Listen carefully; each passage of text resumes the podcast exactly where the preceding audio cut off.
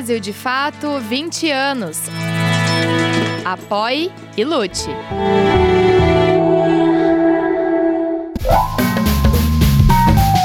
Brasil de Fato Entrevista. Olá a todas e a todos, está começando agora mais um Brasil de Fato Entrevista. E hoje a nossa conversa é com a ministra das Mulheres, Cida Gonçalves. Tudo bom, ministra? Como vai? Bom dia, Zé Eduardo. Eu estou bem, um abraço e feliz por estar aqui falando com você. Aparecida Gonçalves é especialista em gênero e violência contra a mulher. Durante os primeiros governos Lula e também no governo Dilma Rousseff, foi secretária nacional de enfrentamento à violência contra as mulheres. Integrante histórica do movimento feminista brasileiro, foi uma das fundadoras da Central de Movimentos Populares, a CMP. Obrigado, ministra, por nos receber hoje. É, para começar a primeira pergunta, no 8 de março o governo lançou um pacote de programas voltados à mulher. E logo no lançamento foi destacado o caráter transversal desses programas, né? ou seja, todos os ministérios participarão da implementação dessas políticas de alguma forma. É, como é que será a coordenação dessas políticas e qual é o papel do seu ministério nestas implementações? Na verdade, a coordenação ela é do Ministério das Mulheres, né?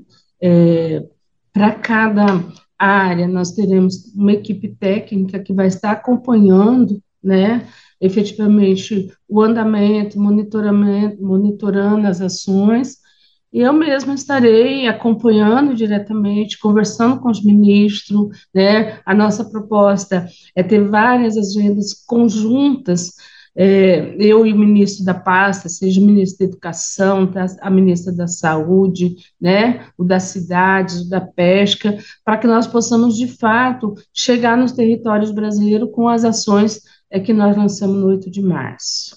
No caso da violência contra as mulheres, inclusive nesses programas há também alguns é, determinados para, é, para esse tipo de, de questão, há políticas a ações importantes que já vêm se desenvolvendo ao longo do tempo, mas os casos seguem em alta. Né? Uma pesquisa revelou que mais de 50 mil mulheres sofreram algum tipo de violência diariamente no ano passado. É, como ter ações efetivas para barrar essas violências, ministra? Eduardo, ó, na verdade, a violência é, é um desafio. E eu vou te dizer por quê. Primeiro, que quanto mais serviço nós fizermos, mais denúncia nós teremos. Então, será muito difícil nós termos 40, na verdade, 47 casas da mulher brasileira no país e diminuir o número é, de denúncias. Nós teremos, até a gente chegar no pico do atendimento, da capilaridade do serviço de atendimento, a tendência é o aumento. Não porque está aumentando única e exclusivamente a violência contra as mulheres, porque isso também está, mas principalmente porque as mulheres estão fazendo a denúncia. Eu acho que isso é um primeiro olhar que nós temos que fazer. O segundo é, de fato, o desafio de diminuir, de fazer com que a gente termine. É, o presidente Lula diz erradicar né, o feminicídio e a violência contra as mulheres, mas a gente precisa começar diminuindo para que, de fato, nós possamos erradicar, porque erradicar é só com a mudança de comportamento da sociedade brasileira. Isso nós sabemos que é a longo prazo. Né? Então, é, mas efetivamente, as ações de atendimento, né, as ações de prevenção, que é fazer um debate com a sociedade brasileira sobre a questão da violência contra as mulheres, sobre as relações, a questão do ódio que está colocada, que a violência contra as mulheres é uma questão do ódio contra as mulheres, e também é, discutir a questão da impunidade, José Eduardo, porque nós só vamos dar conta efetivamente de diminuir quando tiver punição, quando a sociedade, a justiça, a segurança pública e todos os servidores públicos entenderem que violência contra as mulheres no Brasil é crime, tem lei. É, e, e, a gente vive numa estrutura patriarcal, machista mesmo. É, como é que. Como enfrentar esse ódio é, dos homens contra as mulheres? Porque não me parece uma tarefa nem um pouco fácil essa conscientização, né? Não, não é.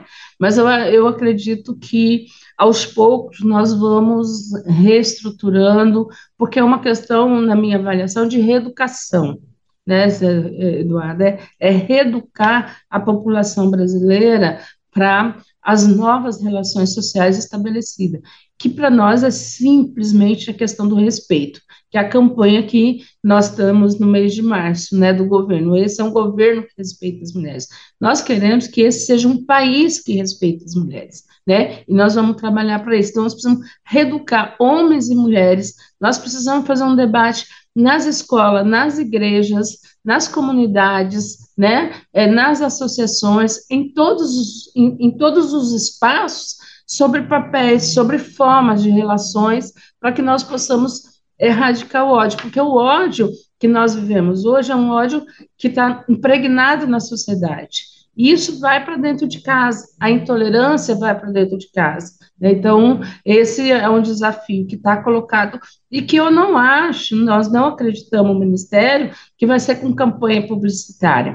É aquela campanha do dia a dia, né? dentro de casa, é, é, é, é no, no ônibus, em todos os lugares, você está insistindo que, primeiro, violência contra as mulheres é crime, e segundo, que respeito é bom e toda a população gosta.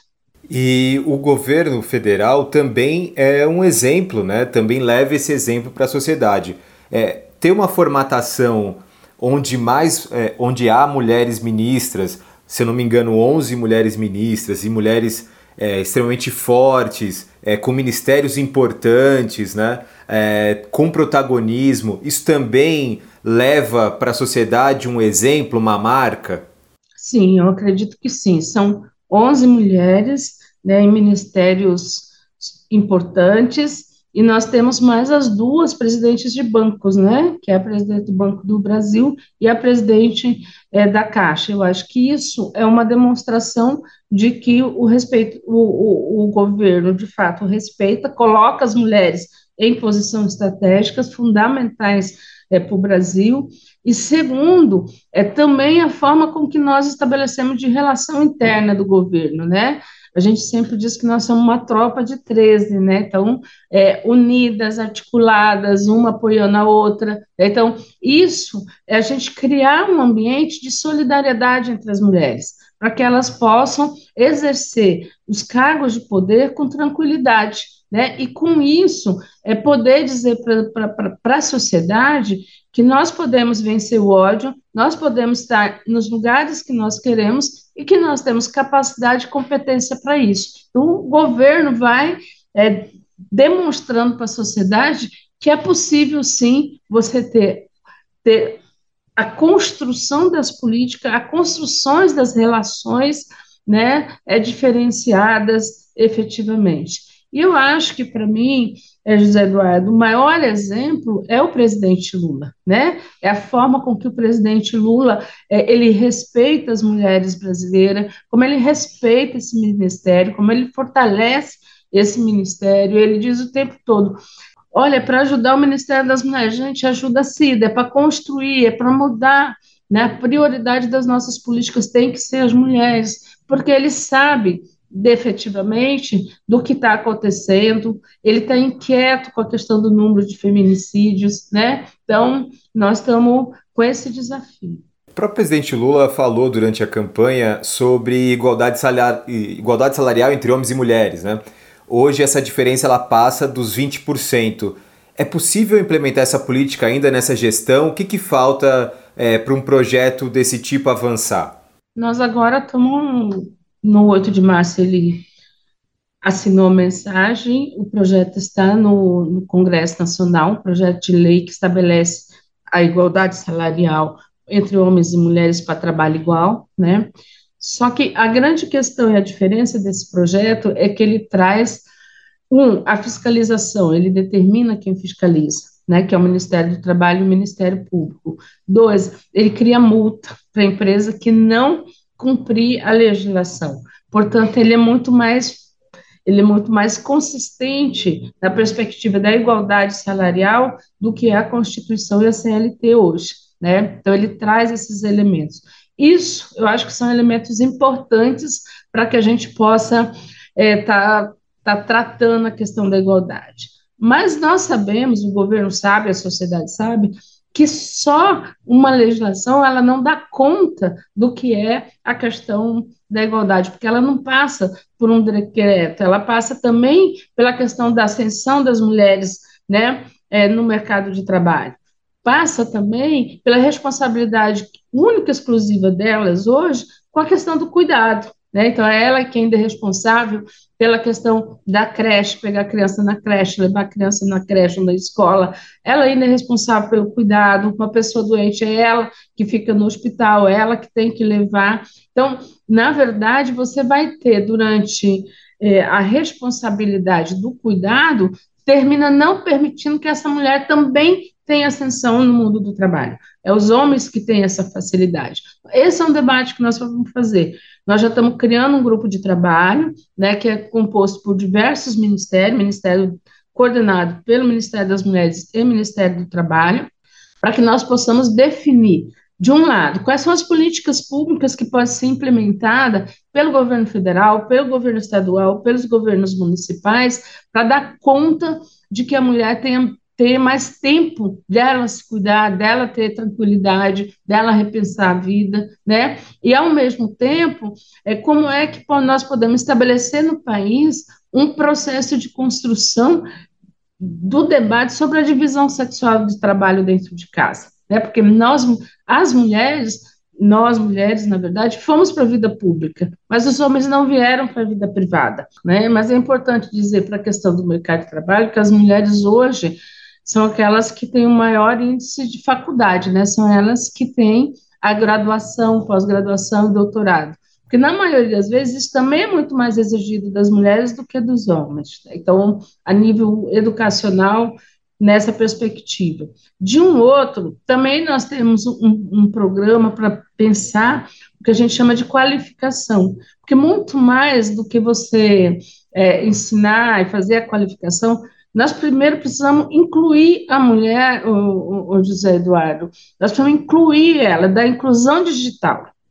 A maioria das mulheres não tem acesso à internet, não, e, e não tem acesso da internet como se da rede, né? Mas também ela não sabe, ela precisa que alguém veja para ela como é que está a situação, se precisa preencher um documento, se precisa fazer um currículo, ela não tem condições de fazer, ela não faz porque ela não, não tem a inclusão digital. Então, nós precisamos fazer um, um, uma grande tarefa que é incluir a mulher digitalmente, porque no, num período em que nós estamos com a tecnologia avançada, né, e aí as pessoas perguntam, mas ministra, mas ela pode querer outra coisa. Sim, mas até para você trabalhar em qualquer área, seja no trabalho doméstico, na loja, em qualquer área, a tecnologia é importante, porque hoje você tem os micro-ondas, você tem, tem a TV, Smart TV, você tem uma série de coisas, os portões são digitais, são tudo com, com, com, com,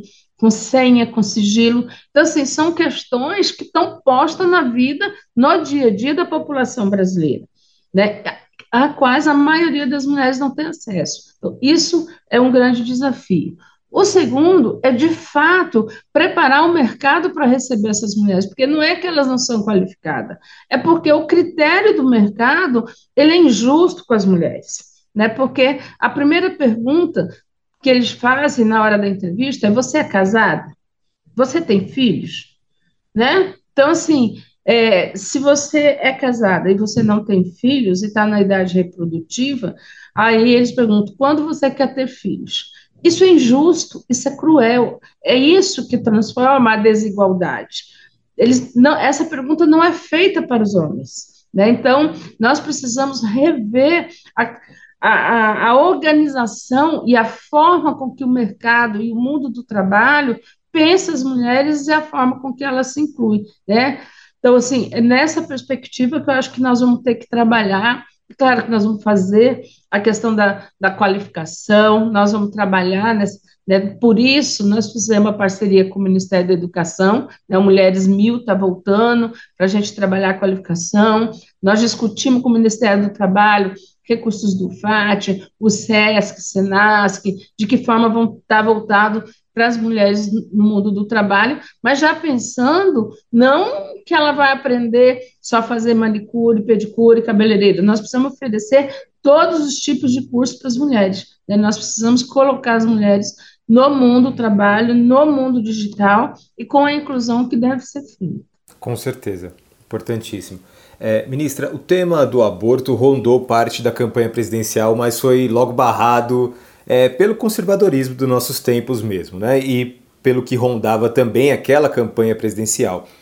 É, é possível pautar a, a, questão do aborto nessa gestão, haja visto que o nosso Congresso é extremamente conservador e, obviamente, um reflexo da sociedade brasileira, e por lá passariam é, uma, projetos e legislações é, como essa, né?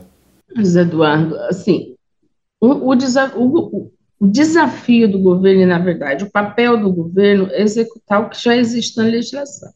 Nós temos uma legislação de 1940, né? Eu gosto de lembrar isso, porque as pessoas colocam como se fosse a coisa inventada agora. Não, foi de 1940, que foram duas tipificações do aborto legal, que é no caso de estupro em risco de vida da, da, das mulheres. E agora, nesses últimos tempos, que o STF trouxe a questão é, da anencefalia. Portanto, são esses três é, processos da questão da discussão do aborto que o papel do governo é executar. Não é papel do governo fazer um debate com o Congresso ou com a sociedade sobre o avanço ou não do debate sobre o aborto. A nós cabe, aprovou a legislação, a, nós vamos executar. E essa tem sido o nosso papel. Né? Nós temos discutido, eu e a ministra Nízia, no sentido de que nós precisamos garantir que as mulheres que são vítimas é, de estupro e que estão em risco de vida, elas têm o serviço de aborto legal oferecido, ou caso de anencefalia, elas têm condições é, de serem atendidas, né? Nós temos a rejeição dos médicos, né? Porque eles dizem que é questão da rejeição e tudo mais, tem lá seus direitos individuais, nós não vamos entrar nesse mérito, não, se, se tem, né, o problema de consciência, rejeição de consciência, paciência, nós vamos respeitar. Agora, nós vamos cumprir a legislação. Nós não vamos fazer o debate, ampliar sobre esses processos, porque a nós cabe ampliar aquilo que já está na legislação brasileira. Sim, é isso, né? E, mas a, a gente foi tomado, a América Latina, por exemplo, né, por ondas verdes, né, de, é, de legalização é, do aborto na Colômbia, na Argentina, que foram extremamente importantes e lutas que foram longuíssimas, né? A senhora não vê isso sendo pautado pela nossa sociedade, de uma demanda da sociedade para o Congresso, por exemplo? Eu acho que é um movimento de mulheres até pode demandar. Agora, eu acho que, além do Congresso, nós temos uma sociedade conservadora, né? Nós temos uma sociedade conservadora. E, e assim, então, eu acho muito difícil é que o Brasil, nesse período de quatro anos, pode ser que daqui a quatro anos seja diferente, mas nesse momento, ter uma onda como teve na Argentina é difícil. Você há de avaliar comigo que é difícil, você não vai ter uma multidão de pessoas na rua com essa pauta. Agora, nós temos pautas mais importantes, que vai levar a multidão da gente, não que esse não seja, mas, por exemplo, o feminicídio, essa vai levar milhões de pessoas para a rua. As mulheres não querem morrer, as pessoas não sabem, mas as mulheres não querem morrer. Né? Nós vamos ter a questão dos estupros. Olha o tanto que aumentou a violência sexual, principalmente contra criança e adolescente, né? nesse país. E o pior, quem é que está violentando? É o pai, o irmão, o tio, o avô. A violência está dentro de casa. Então, nós temos essas pautas que essas vão mobilizar. O feminicídio está aí para nos mostrar. Nós temos um levante feminista no Brasil inteiro, que todo dia, quando uma mulher é morta, elas gritam, elas batem tambor. Então, assim, é, nós temos esse processo já colocado no Brasil sobre o que são umas pautas que são estratégicas nesse momento. Com certeza, ministra. É, sobre a escolha pelo pagamento de benefícios sociais diretamente às mulheres com Bolsa Família. É, essa não é uma novidade, já que os governos petistas é, de muitos anos atrás já haviam determinado essa medida, né? É, mas como é que isso influenciou é, ao longo do tempo, e acho que a gente já tem um, um, um tempo né, de, de colocação dessa medida né, como política pública, é, na independência financeira das mulheres? Né? E qual é o seu papel hoje em dia? Inclusive, a volta do Bolsa Família teve atrelada também a alguns dispositivos importantes, né? É, essa, essa, essa discussão nós travamos no governo anterior do presidente Lula, ela volta com força agora, né? É, Primeiro, é uma forma de empoderar as mulheres. Eu acho que eu queria começar dizendo isso, né? Porque é, se criou muito aquela lenda de que é porque a mulher sabe gastar o dinheiro, o homem não. Não. Nós queremos empoderar as mulheres, nós queremos que a mulher tenha o cartão, que a mulher vá no banco, né? Então, são coisas que parecem pequenas, mas que são fundamentais e estratégicas para você colocar a mulher no mundo, incluir efetivamente. Então, isso é uma questão que é fundamental para nós. A segunda, é, e aí a gente tem também a questão da habitação, né? A habitação é no nome das mulheres, a casa. Então, se você vai numa inauguração do Minha Casa Minha Vida, a maioria das pessoas que estão lá para receber a chave são as mulheres. Então, dentro de uma perspectiva de que, de fato, elas têm é, é, empoderamento, inclusive para enfrentar a violência, né, todas as séries de coisas. E veja bem, José Eduardo, nós, nós moramos num país que 37% da população é mãe solo. É elas que são responsáveis pelos filhos. Né? Nós temos um grande número é, de crianças que não têm o nome registrado na certidão de nascimento, que está escrito pai desconhecido. Essa é a realidade do Brasil. É com essa realidade que nós precisamos trabalhar. E o governo tem trabalhado nessa perspectiva. Então, uma de empoderar as mulheres, garantir a elas esse direito. Segundo, as mães solos, né, elas terem garantia de que elas também terão acesso né, a todos os benefícios do governo. E terceiro, né, ele vem dentro de uma perspectiva de que, de fato, você inclui as mulheres na economia local, né, da economia estadual e na economia nacional. Então, acho que são fatores importantes. O nosso papel tem sido de ajudar a pensar, a discutir, a trabalhar algumas questões para que não seja apenas a entrega de um benefício, mas de que forma que de fato você faz com que essas mulheres né, tenham processos de construção e de avanço. E a gente vai ter, eu queria até trazer e parabenizar o, o, o, ministro Wellington Dias, que lá no Piauí ele fez uma parceria com o Carrefour, né? O Carrefour treinou e qualificou diversas mulheres do Bolsa Família, dos programas sociais da assistência social e efetivamente contratou. Então, foi treinadas e foram para o mercado de trabalho. Isso é você fazer inclusão social, isso é você repensar a estratégia efetiva das mulheres na sociedade. É, nós tivemos também um grande avanço é, na política de procedimento de laqueadura para mulheres. Né? Havia ainda uma política medieval no controle é, desses procedimentos. É, como é que andam as implementações dessa nova regra e já há um impacto significativo dessa política? Na verdade, a gente tem é, avançado ao longo dos anos, né, questão da laqueadura. Agora, nesses últimos tempos, que a gente conseguiu diminuir a idade, né, e colocar o direito da mulher de decidir sem a consentimento do marido e vice-versa, né, é importante dizer isso mas isso era algo que travava a decisão da mulher. Por mais que você discuta que a saúde da mulher é dela, o corpo é dela, e, portanto, ela pode pensar sobre é, é, o que ela quer, como que está a situação, inclusive de ter filhos, né, quando ter e como ter, é, isso era um impeditivo, porque se ela era casada, ela precisava do consentimento do marido.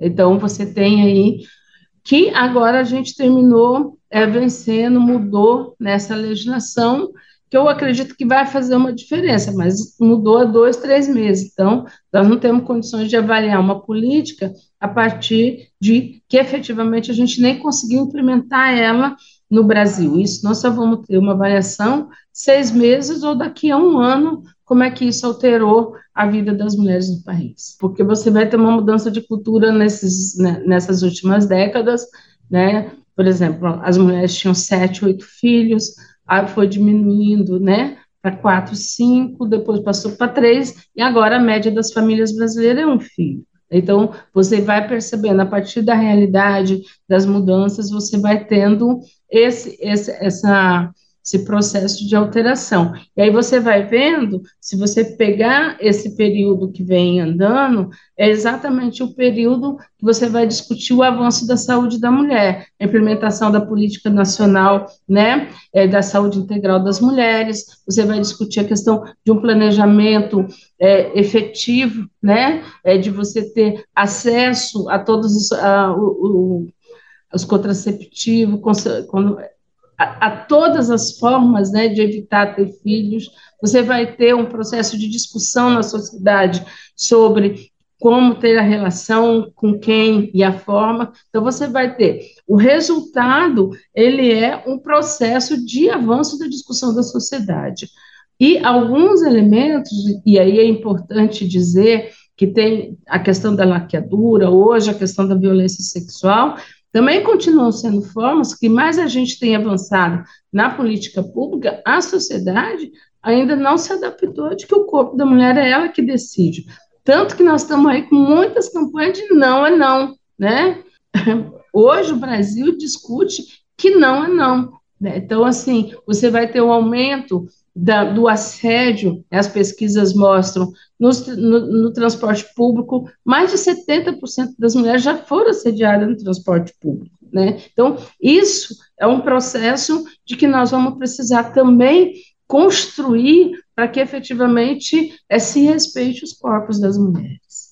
Chegando no final do nosso programa, ministra, é, a senhora, para além de ministra, é uma militante histórica é, do movimento feminista no Brasil. É, como é que a senhora acompanhou é, a evolução desse movimento que hoje, como a senhora já algumas perguntas atrás é, colocou que está na rua, que se, é, se manifesta sempre que necessário, né? É, como é que a senhora viu esse avanço nos últimos anos? Hoje ele está mais maduro, esse movimento? Como é que ele chega para esse ano de 2023, que é um ano, enfim, que há muita há muito debate para ser feito, mas também há muita luta para barrar violências e entre outras coisas, por exemplo. Está vivo, né, José Eduardo? Muito vivo, muito atuante.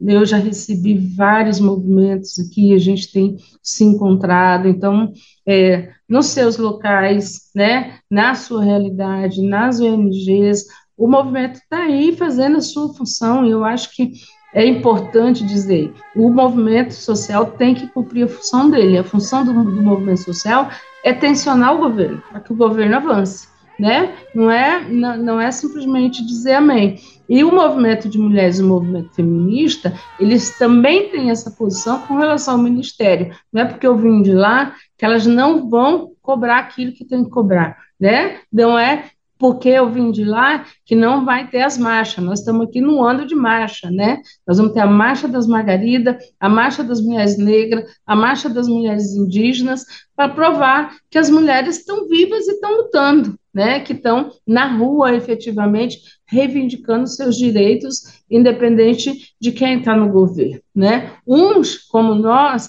vamos conversar, vamos dialogar, vamos aceitar as propostas, possivelmente vamos executar boas partes das propostas como essa.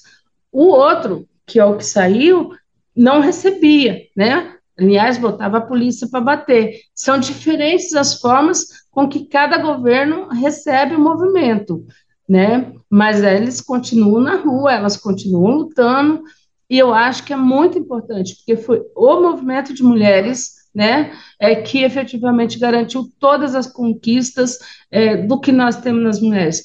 A Constituição Cidadã de 88, todos os processos de vitórias e conquista dos direitos das mulheres, foi luta permanente do movimento de mulheres nesse país. Ministra, muito obrigado por essa conversa, viu? Eu que agradeço, estou à disposição. Qualquer coisa é só entrar em contato.